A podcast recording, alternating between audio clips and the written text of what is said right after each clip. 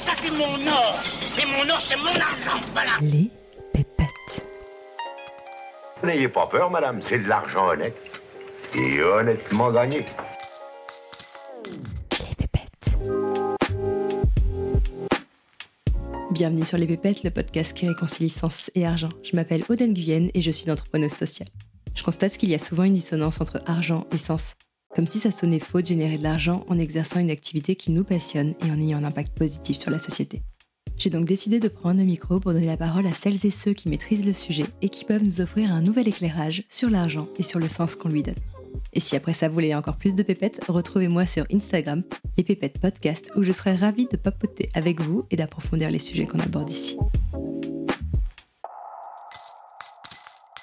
L'investisseur qui cherche l'endroit où il peut faire le meilleur multiple en se foutant complètement de l'impact de son argent et de ce à quoi va servir son argent, pour moi, c'est pas un investisseur, c'est un avare. Je comprends que c'est la mécanique aujourd'hui de l'investissement la plus répandue parce qu'on a fait de cette logique de gagner plus d'argent une norme et on te dit que de l'argent, ça sert à faire de l'argent.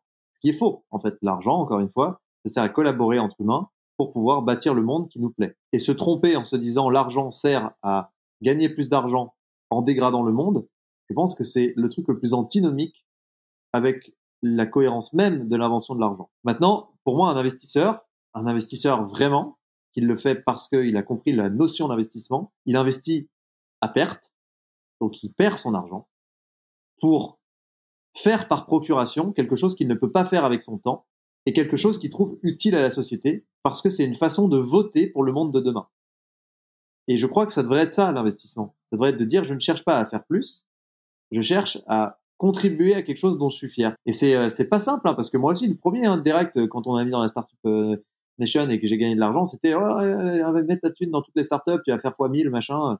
Et j'avais déjà un peu réfléchi sur le concept, même si j'ai fait un investissement dans une startup, voilà, parce que le mec était sympa, mais en fait je sais même pas où il s'en est, ça je sais même pas, je sais même pas si j'ai perdu mon argent ou pas, mais c'était plus parce que je trouvais que le gars était cool et que ce qu'il faisait avait un sens pour l'humanité. Et en fait, je pense que c'est important qu'on sorte de cette logique et ça va être très très très dur et très très long. Mais si personne à un moment euh, ne participe à essayer de faire autrement, on n'en sortira pas. Donc moi j'assume d'essayer de faire autrement.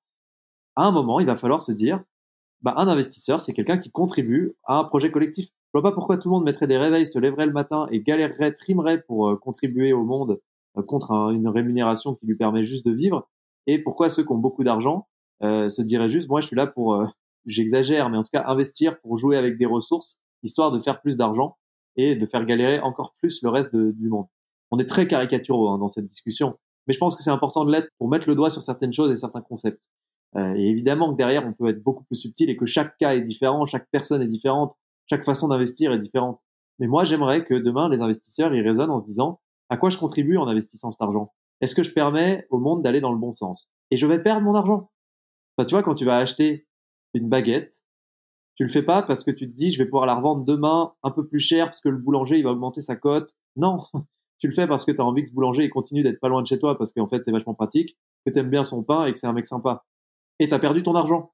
Mais pourquoi la macroéconomie elle a réussi à se sortir de cette logique-là, tu vois? Moi j'ai du mal à le comprendre et je pense qu'on s'est fait rattraper par la casse cupidité du cerveau de l'humain qui vient du fait qu'on est un petit être fragile, qu'on n'a pas de griffes, qu'on n'a pas de, de dents, enfin de dents acérées euh, qu'on est nul à chier en fait dans la théorie de l'évolution.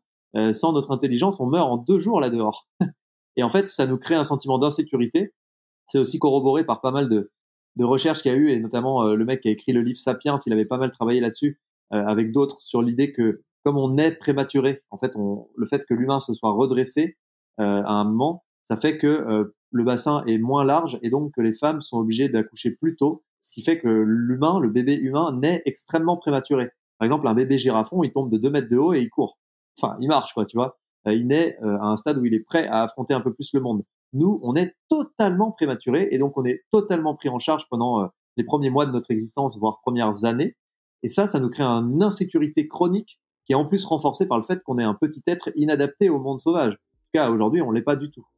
Et je pense que ces insécurités-là, cette peur fondamentale de l'histoire humaine, fait qu'on a tout le temps besoin de se sécuriser, de se rassurer, d'accumuler.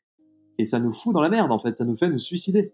Et donc, le jour où l'humanité aura vraiment fait un pas en avant, je pense, c'est quand elle arrivera à créer un système collectif suffisamment résilient qui lui permet de sortir de cette posture d'insécurité et de peur permanente, et donc de ne plus avoir euh, cette crainte de manquer, cette crainte de mourir, cette crainte d'être SDF, etc. Mais là, on est sur des concepts philosophiques parce qu'il y a le monde comme il est aujourd'hui dans lequel il faut bien réussir à naviguer, et euh, il y a cette vision-là. Mais pour moi, si on veut se rapprocher de ces visions-là, bah, il faut aussi en parler. Il faut aussi faire cet exercice utopique euh, de récit. Et puis, il faut aussi essayer d'être un petit peu cohérent des fois dans ce qu'on fait et dans nos investissements, quoi.